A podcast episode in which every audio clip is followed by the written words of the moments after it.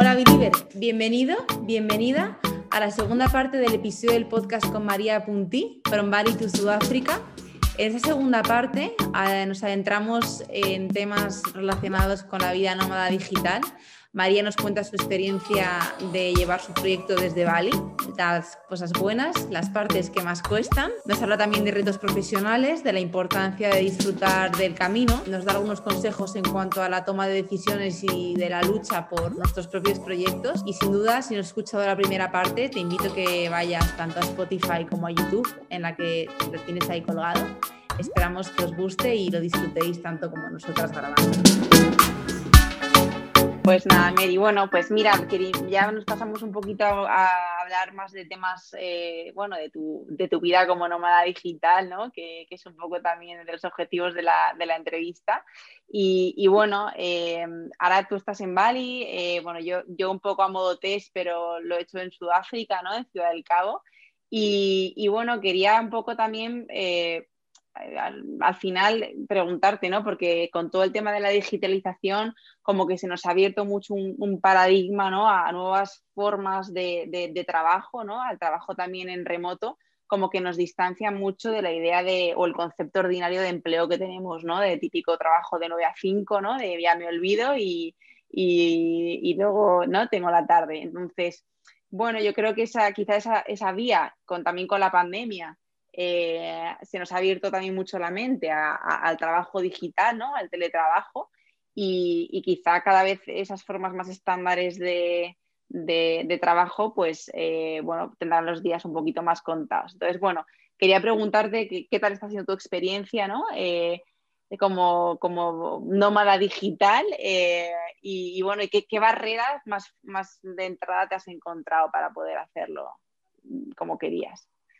Pues claro, la cosa es que ya sí llevo trabajando desde hacía tiempo, entonces yo la verdad que nunca, o sea, a excepción de pues con 18 años trabajar en tiendas de ropa, otra, bueno, estoy trabajando también en, temas de comunicación, pero poquitos meses, claro, yo nunca en sí he sido empleada, digamos, en una oficina, ¿no? Entonces no lo he vivido como tal y así como digital nomad, a pesar de no moverme, ¿no? Por, por, por, por el mundo, llevo pues ya varios años, ¿no? Entonces Sí que es verdad que hay cosas, pues por ejemplo, mm, también está la cosa, ser digital nomad y trabajar para una empresa o ser digital nomad para tu propio proyecto.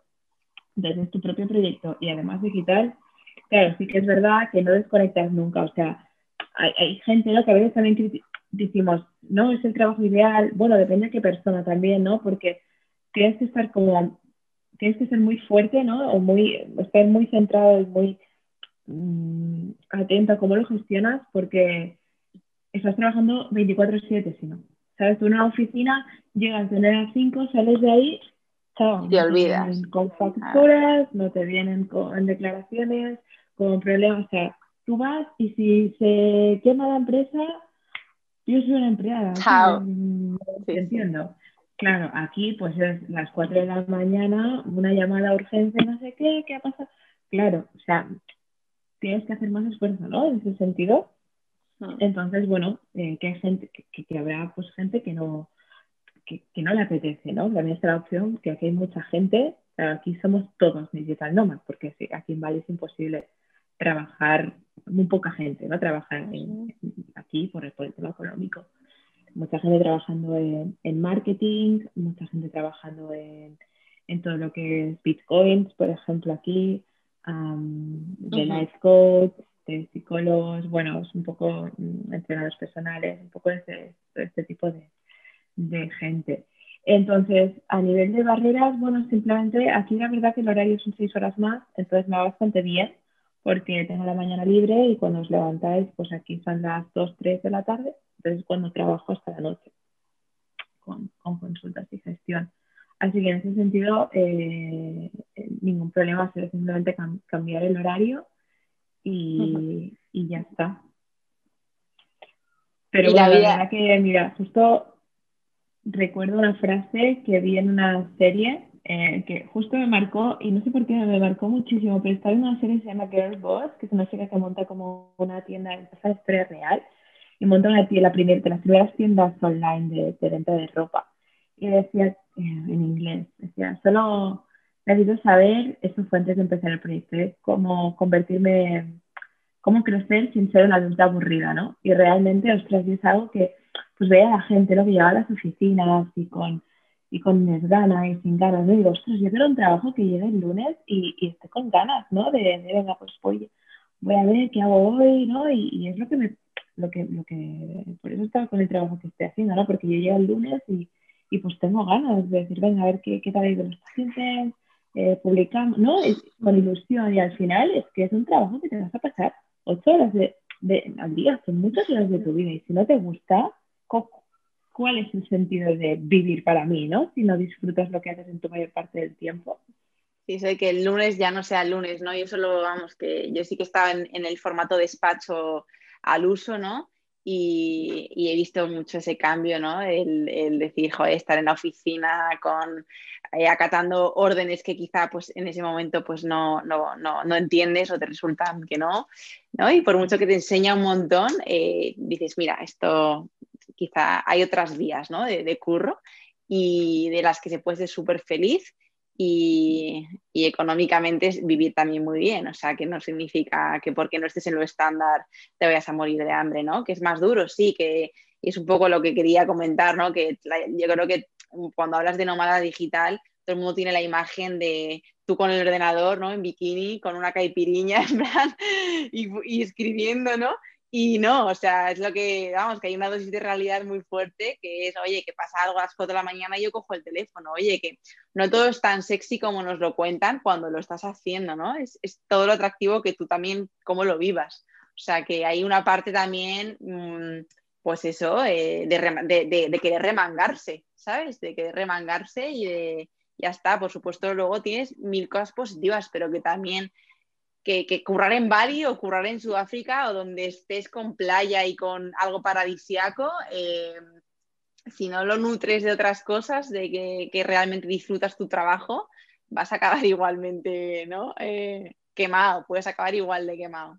Sí, que la gente ve el, el, el, punto final, ¿no? Pero aquí hablando con, o sea, el resultado final que es estar aquí trabajando en un café teniendo el mar delante, pero no se ve lo que ha habido antes. O sea, la gente quiere pasar del punto oficina a esto. Y es que aquí con una chica, una chica que tiene una, con otros dos colegas suyos, pues una empresa que, que factura, bueno, millones, ¿no? Y esta chica se estuvo de los 21 a los 25 sin salir de casa por tres años y ahora, claro, ahora puede hacer esto, ¿no? Yo me he tirado tres años de mi vida eh, que no salí casi dos fines de semana, me he viajado, me tomo casi vacaciones y he estado currando 24-7 y ahora puedo hacer esto. Entonces, claro, la gente ve también lo, la parte del resultado final, ¿no? Pero tienes claro. que hacer curro. Al principio no recibes todo lo que tú inviertes ni de coña, Ni coña. eh, te arriesgas. Entonces, bueno, que no es todo ¿no? lo que, lo que reluce y que tiene que haber un curro incluso mucho más heavy y, y, sin un feedback inicial, quizás los primeros, el primero y el segundo año según qué negocio. Así que, bueno. Claro, requiere dosis de responsabilidad muy altas está claro, y de planificación. O sea que bueno, es un, es un buen reto.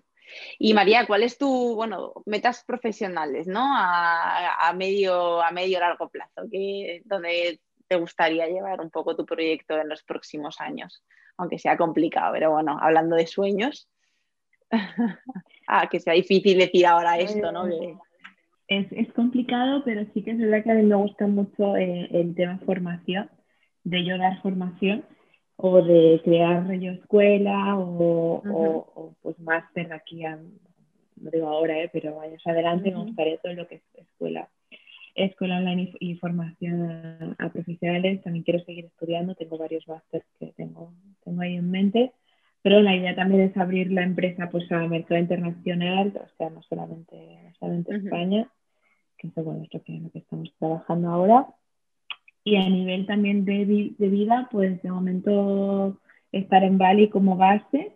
Mm. En principio, pues voy a estar dos años como mínimo y luego la idea desde aquí, pues ir viajando, ¿no? Pues coger tres meses en un sitio, eh, quizá pues tres meses en Barcelona, luego tres meses en Latinoamérica, o sea, un poco irme moviendo, pero la verdad que tengo bastante claro que esta va a ser la base, al menos de momento, uh -huh. y veremos. Así que es un poco... Eh, los pues, pero que bueno, siempre cambian, ¿no? Las cosas, que no sé. No, bueno, está claro, está clarísimo que tú planeas y luego la vida te, te, sorprende, pero está guay tener, tener inspiraciones eh, y sobre todo que, que, que, te motiven, ¿no? Y que te que inspiren.